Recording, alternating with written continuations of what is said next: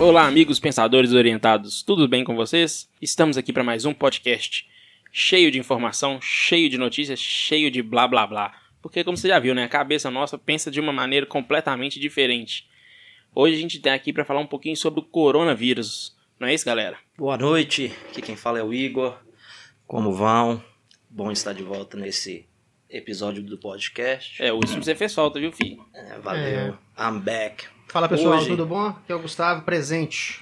É, hoje vocês podem ver que tá, tá faltando dois, né? Da última vez faltou um e agora tá faltando dois. Hoje estamos sem o- André e o Cris. Por razões pessoais. Por razões pessoais, o André tá gripadinho, tadinho. Tá rouquinho. Eu vou dar vontade de colocar o áudio dele aqui com a vozinha rouca. Só, só... vou fazer isso não, tá, André? E o Cris, eu... deixa quieto. Melhor nem falar, né? Melhor nem falar. Mas vai perder também um cara. Flamenguista é osso, viu? Não, Ah. Tá certo. Vai ficar só no cheirinho, tomara. O que o Igor tá falando, pessoal, é porque o Cris, ele condenou a atenção que ele tinha que dar pra vocês por causa do jogo do Flamengo. Esse é um viciado. Mas vai pagar dobrado aqui no nosso podcast, nas próximas pautas. Ele que vai ter que assumir aí a, o BO. Mas, é, então hoje nós estamos em três, né? O assunto que a gente propõe para vocês, nossos loucos ouvintes desorientados, é a questão do, do coronavírus e atualização dos dados, né? Como que a gente tem, tem visto o progresso desse vírus.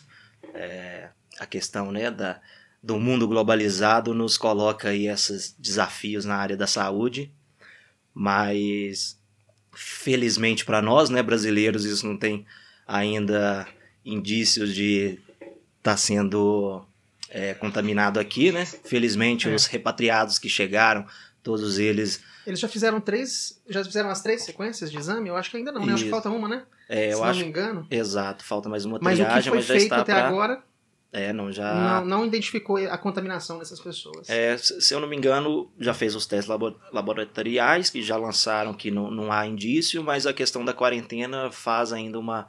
Eles vão ficar. É, né, eles sob- ainda ah, independente do observação. resultado. É. É, para garantir que, independente da, do resultado, nenhum sintoma venha a aparecer, né, Porque o, posteriormente. vi- o vírus também ele tem um prazo de, de, de manifestação também, né? Acho que é de Exato. 40 dias, né?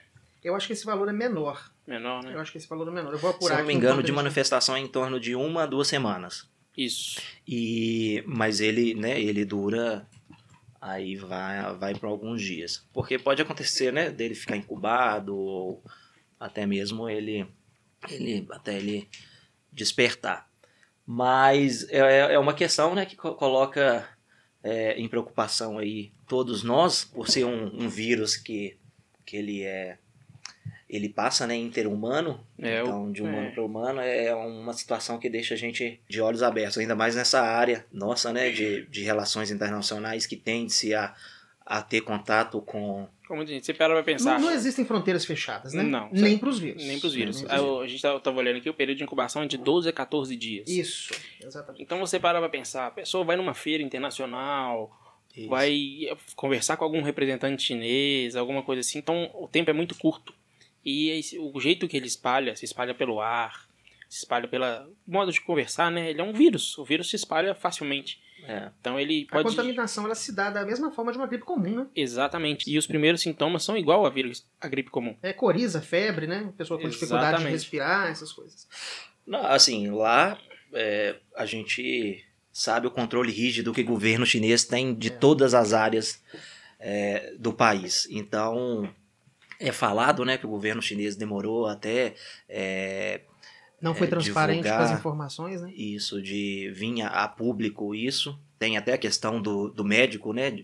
Que um dos Que falecidos, agora recente, um diretor de hospital Isso, também faleceu. Então, realmente, isso leva aí a, a crer, e sabendo do, do histórico é, chinês, né?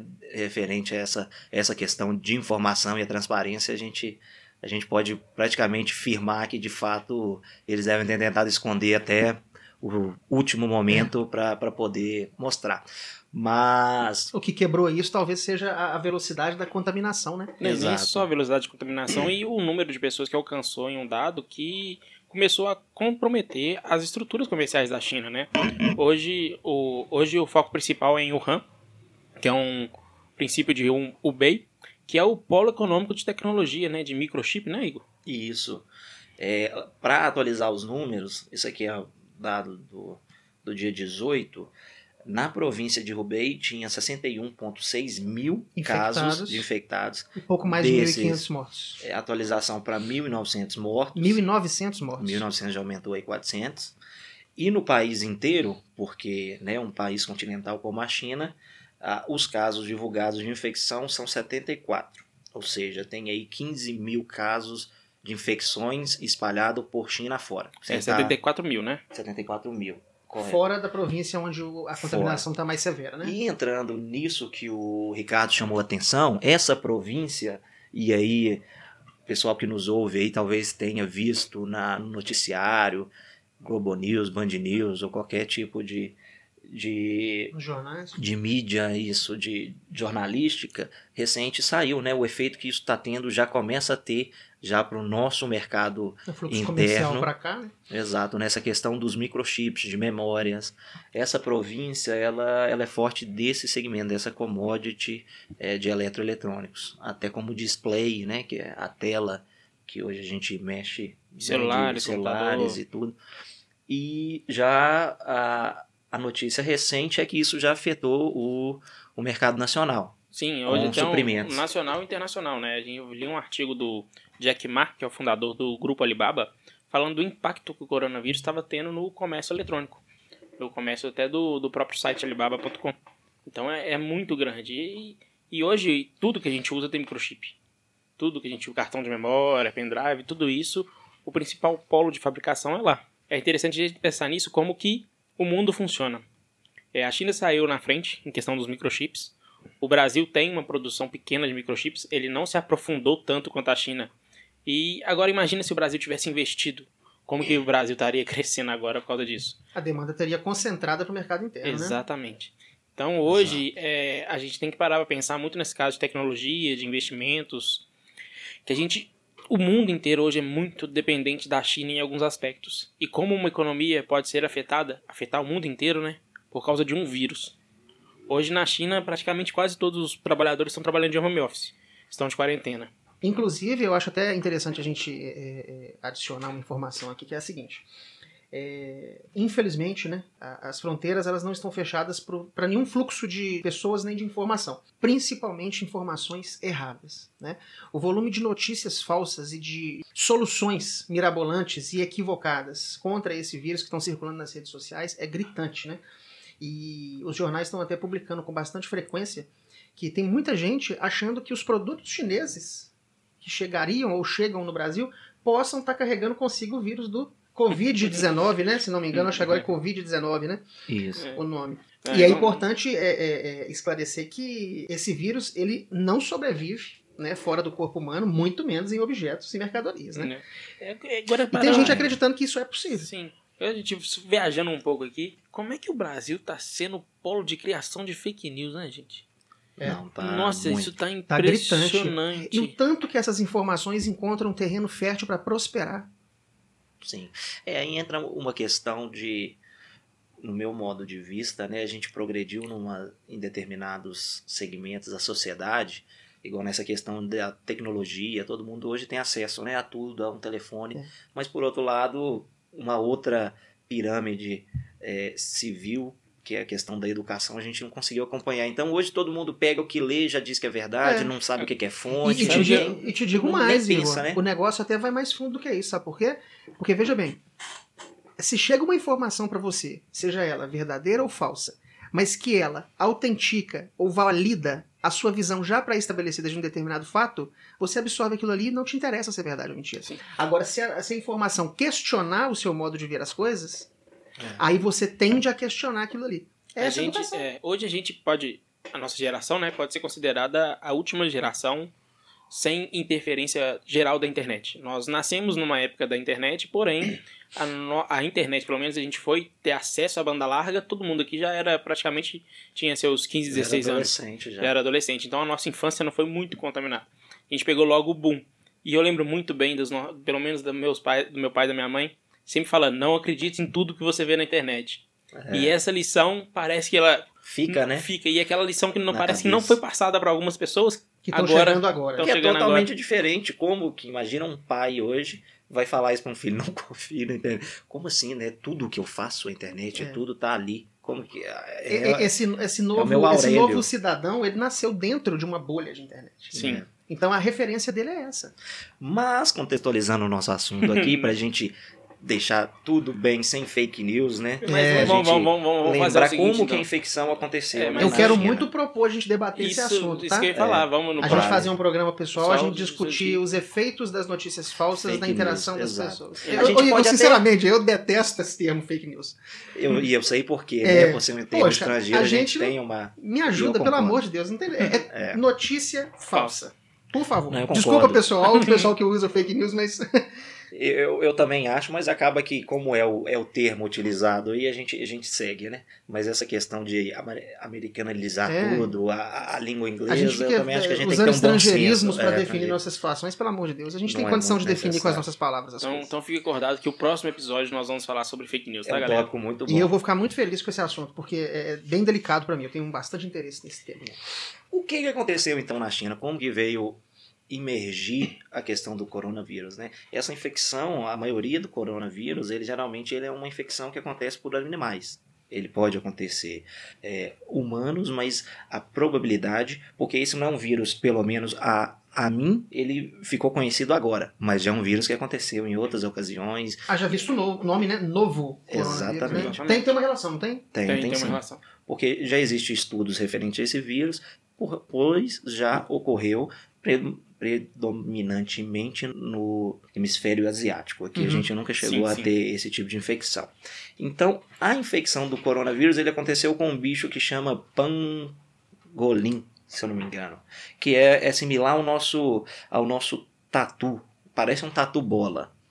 Pra ficar... Mas já é confirmado que essa é a origem, né? Sim. É, Acho que já- é um mercado de Wuhan, né? Exatamente. Estão citando que porque esse esse animal ele está em extinção no hemisfério chinês.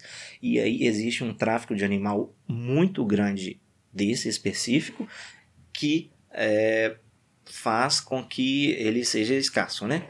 Por outro lado, o vírus que ele carrega Exato. é disseminado. E aí, por esse mercado negro, imagina-se que ele está transitando em diversos locais da China.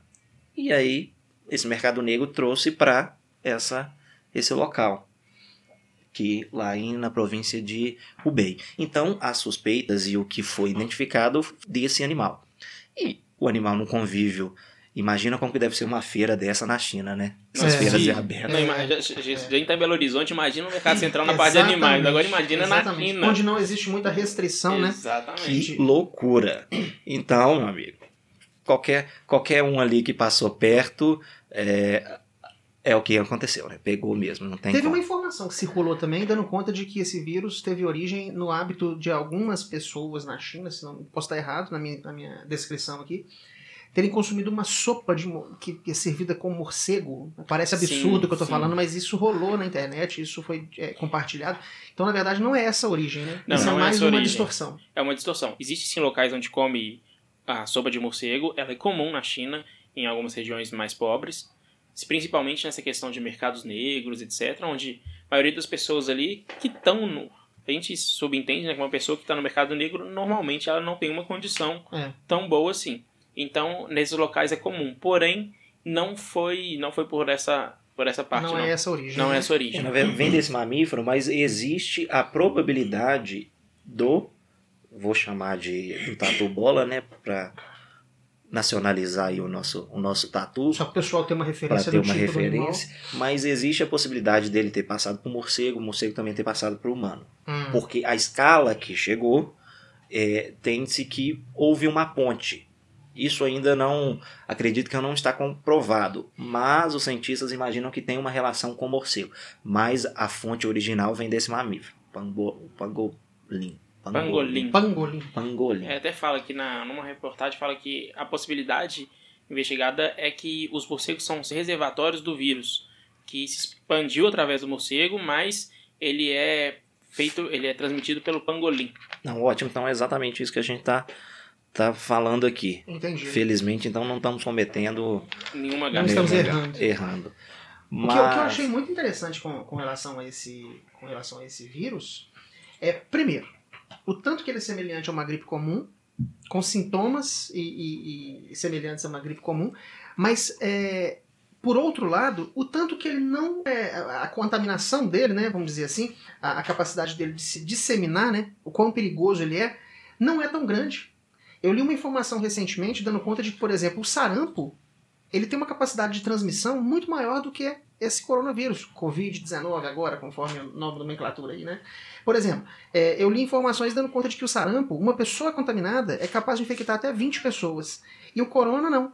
Infecta até 3 pessoas. Aí eu jogo na mesa aqui pra gente debater o seguinte, eu queria ouvir a opinião de vocês.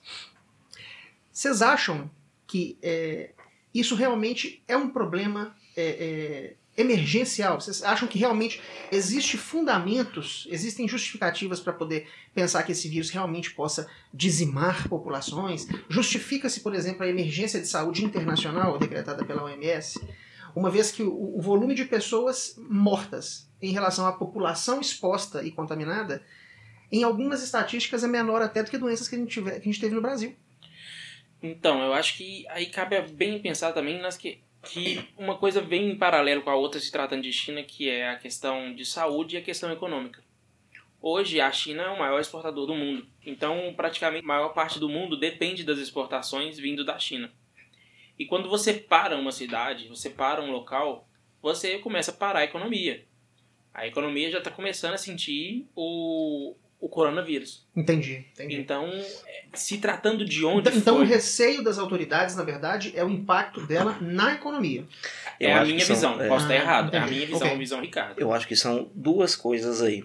Fazendo o paralelo que você cita, o sarampo, ou a gente conversando aqui, né, antes da, da gravação, referente a- às outras doenças nossas, né, como Zika, Que proporcionalmente dengue, mataram menos, vamos dizer. Zika, mataram é, mais, perdão. Exato, que mataram mais. Eu acho que o foco da questão, o que traz a OMS e a todos os países, como bem o Ricardo menciona, porque a potência chinesa hoje como segunda economia e o que ela representa para o mundo comercial de toda a sua parte manufatureira, isso cria um alerta.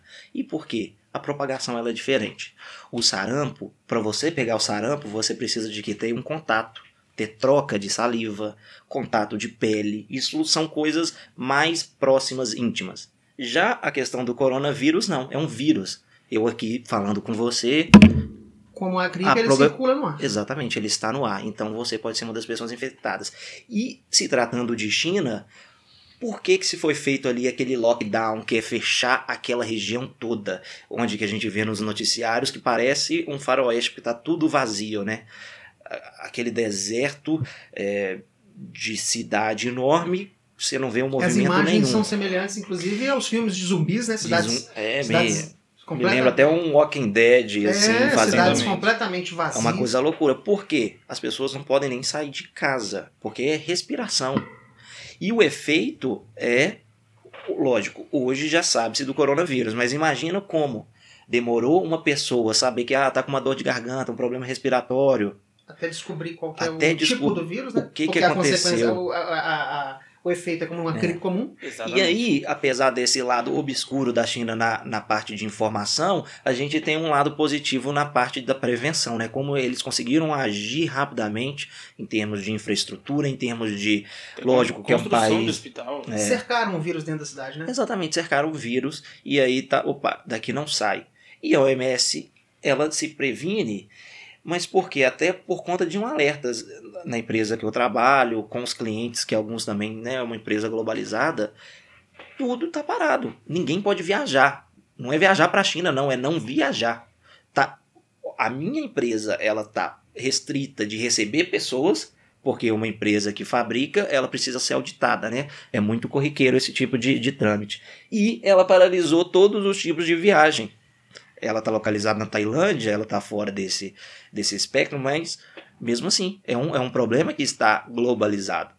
Na Tailândia tem lá os seus casos, é, no Japão, inclusive, eu estava lendo, é, o Japão está numa recessão, né? No o terceiro e quarto trimestre é, japonês econômico foi deficitário.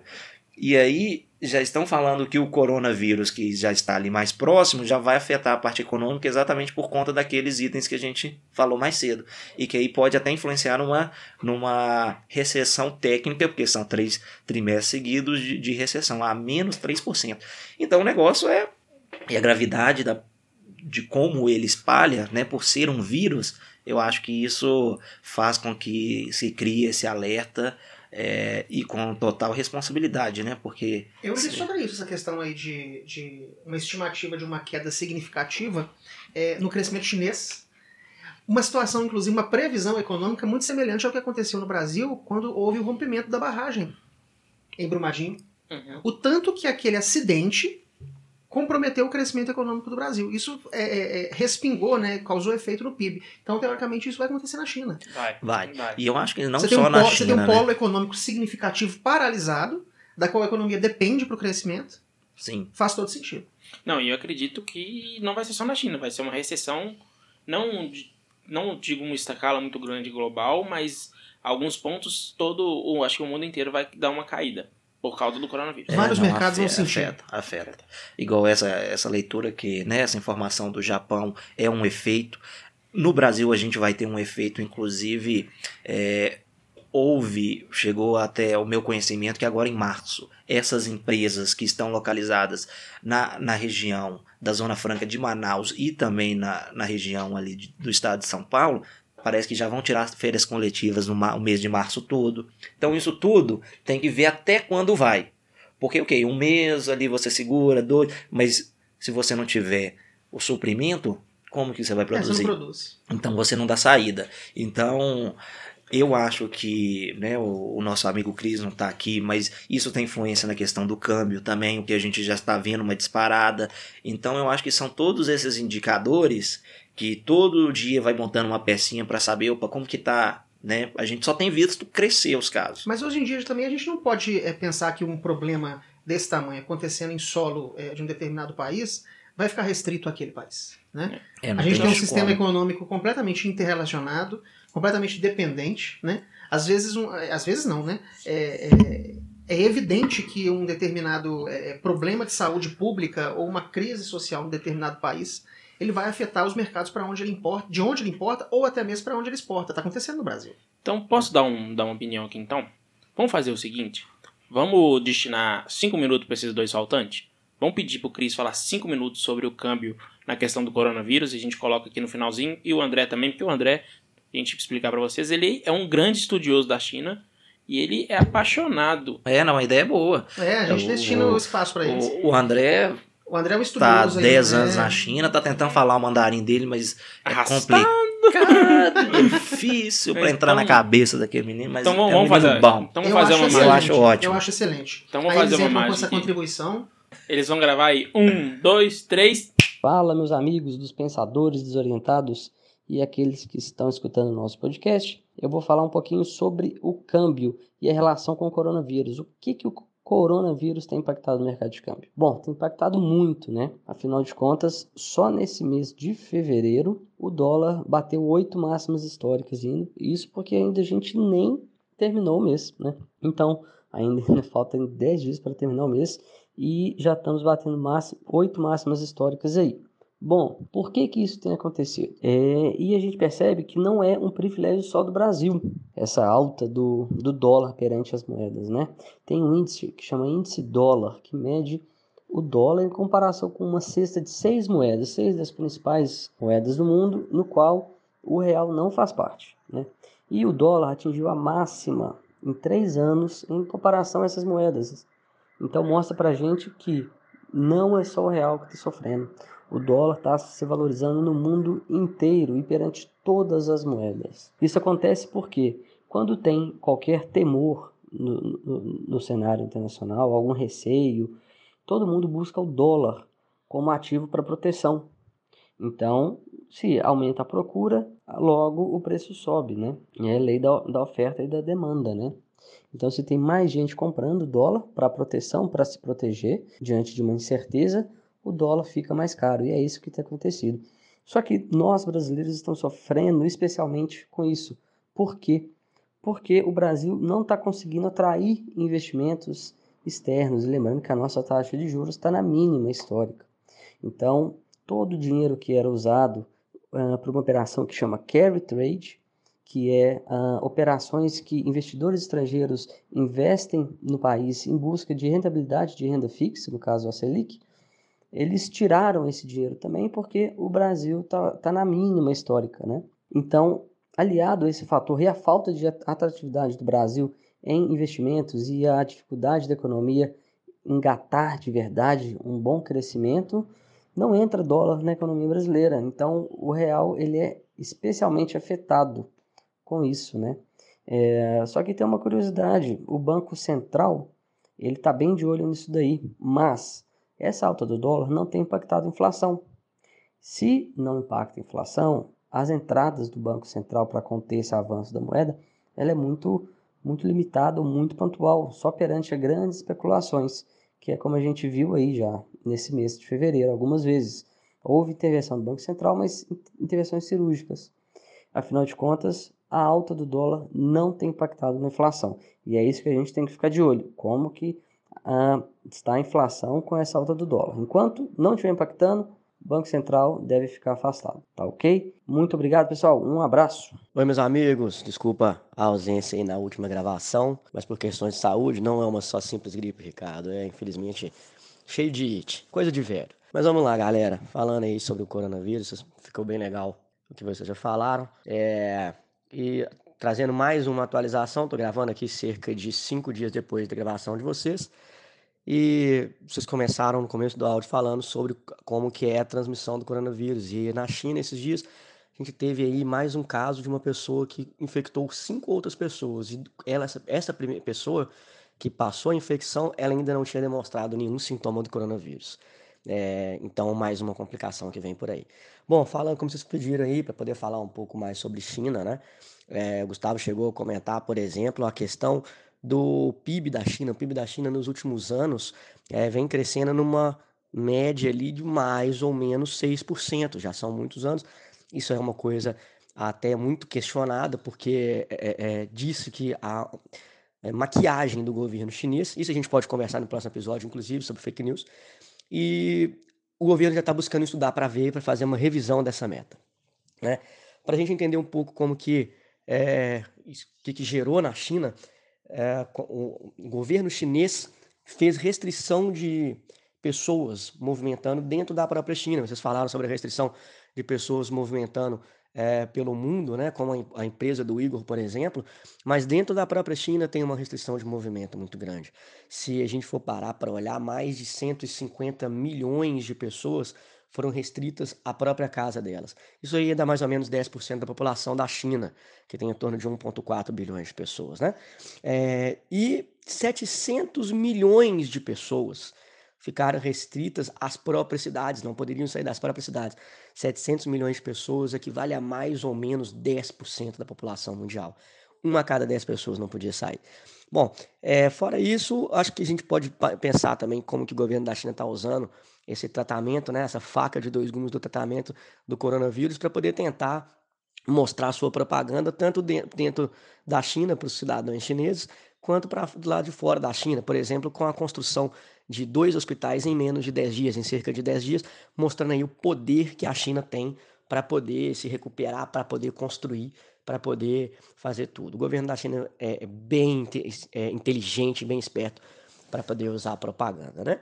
É, fora isso, acho que bom dar nota também é, para Hong Kong, como que os protestos lá diminuíram, é, tanto em decorrência do, do vírus, mas em decorrência também de esgotamentos. Essa questão do, do coronavírus, é, por ter um tratamento que ainda está afetando Hong Kong em outras esferas, junto com os protestos, tem faltado material em Hong Kong, tem faltado várias coisas em Hong Kong, está é, aumentando a animosidade dos cidadãos de Hong Kong contra o governo central da China. Né? Eu queria falar mais, mas infelizmente pelo tempo é, não dá para falar mais. Agradeço o espaço e quem sabe a gente consiga falar um pouco mais sobre esses assuntos aí, inclusive sobre fake news. O governo da China é um prato cheio. Um abraço, galera. Muito obrigado. Até. Ô, galera. Então é isso aí. Muito obrigado por ter escutado o podcast e nos vemos na próxima semana. com o assunto vai ser notícias falsas em vez de fake news, tá, Gustavo? É. Por Isso favor. aí. Obrigado, pessoal, por ouvir. a nossa conversa. Obrigado pela paciência, gente. Abraço. Valeu.